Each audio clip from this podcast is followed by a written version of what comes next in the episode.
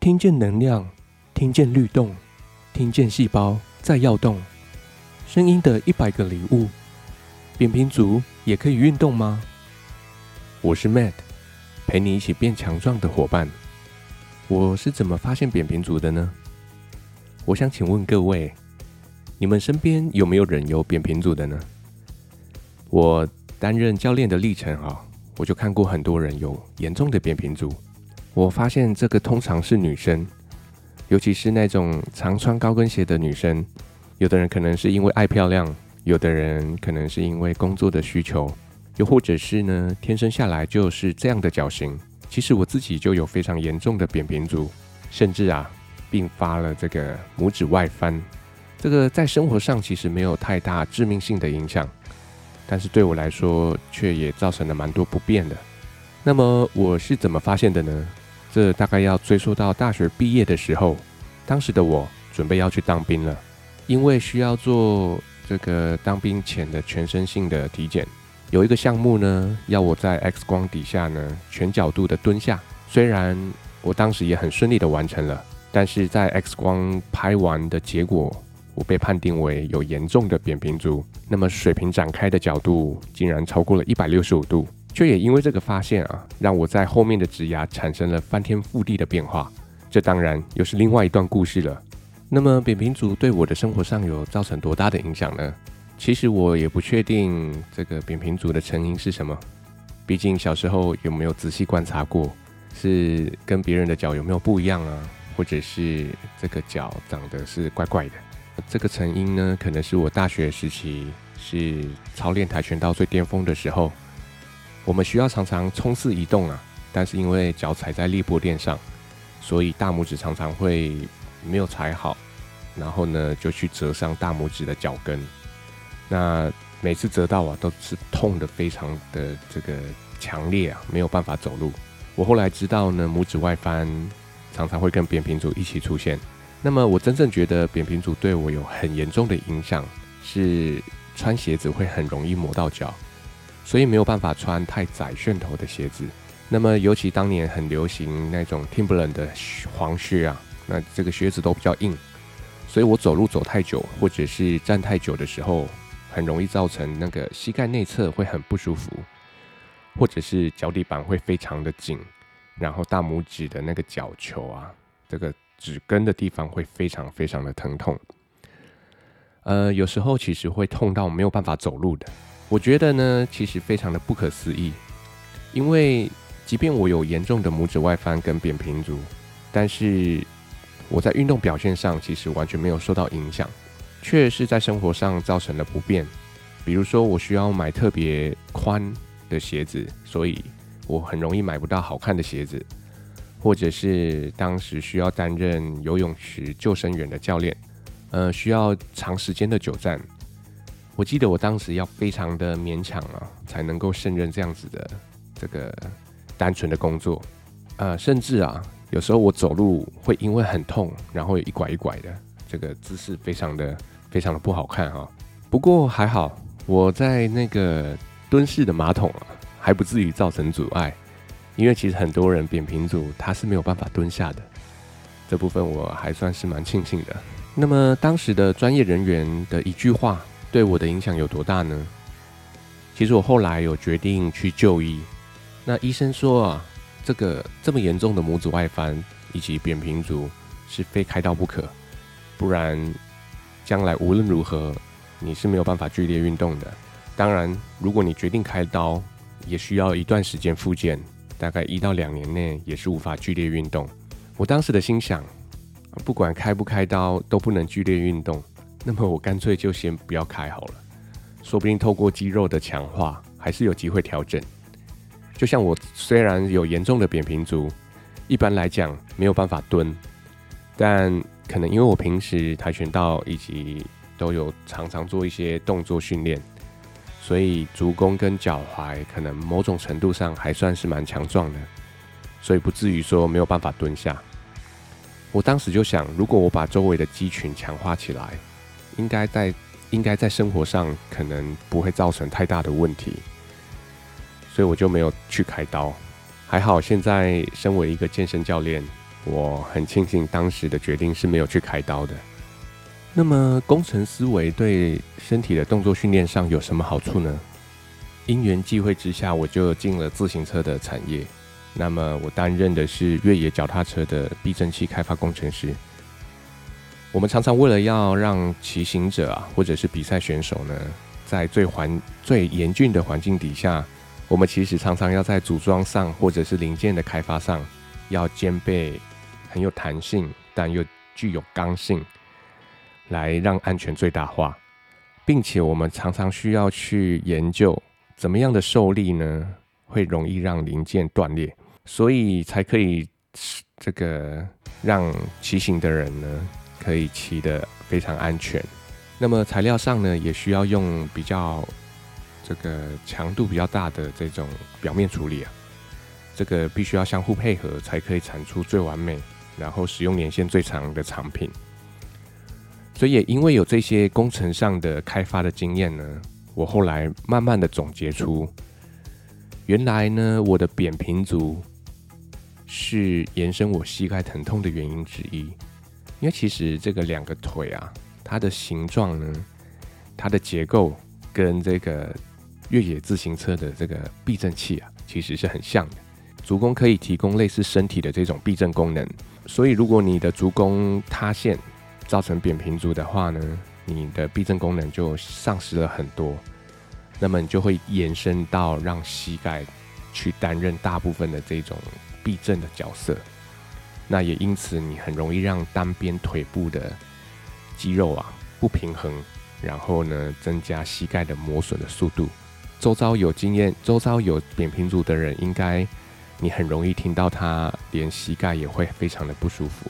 其实就是这个原因。那么肌肉除了好看以外呢，它还有什么功能呢？其实就像很多人受伤或者是手术过后呢，需要穿戴护具或者是使用拐杖等等的。这其实就是为了要增加身体的支撑性，然后呢，进而可以保护我们的开刀的地方啊，或者是受伤的地方。那其实很多时候肌肉它有类似的功能，它要让我们呢增加关节的支撑性。那为什么要增加关节的支撑性呢？呃，我们都知道我们现在的生活形态大量的坐着嘛，或者是大量的使用这个手机啊，或躺躺在床上追剧等等的。呃，你这些生活形态很容易让我们的关节呈现一个这个紧绷，或者是一个不正确的一个角度。这个角度久了，其实就很容易定型，然后让你的肌肉丧失了它原本的支撑性。所以，我们恰当的肌肉的强壮呢，其实是可以帮助那些紧绷的关节。关节的紧绷啊，当你透过肌肉慢慢支撑起来的时候。你会发现身体呢，其实达到一个最舒服、最无痛的状态，你会觉得生活品质大大提升了。所以我觉得真正的肌肉啊，它其实除了呃常见的在 IG 或者是在杂志上面的这种美观的线条以外呢，最重要的是它应该啊、很恰当的被训练，所以它可以支撑我们没有这些紧绷的关节，让你的生活品质大大的提升。这种无痛训练呢，或者是解除紧绷的训练，我到底应该要怎么做，以及我应该要注意什么呢？如果呃你有连锁健身房的会员啊，你拥有这样的环境，其实你有非常多的健身的机械式的器材可以使用，你们就可以很好的分开这些肌群来训练。那我认为啊，更好的方式呢，其实是透过自身徒手的重量哦。并且透过不同的关节角度去训练这些支撑性的肌群，为什么呢？因为其实我们日常生活就是使用身体的重量去执行动作，所以你也因此透过徒手训练，比较容易把这一些训练的感觉、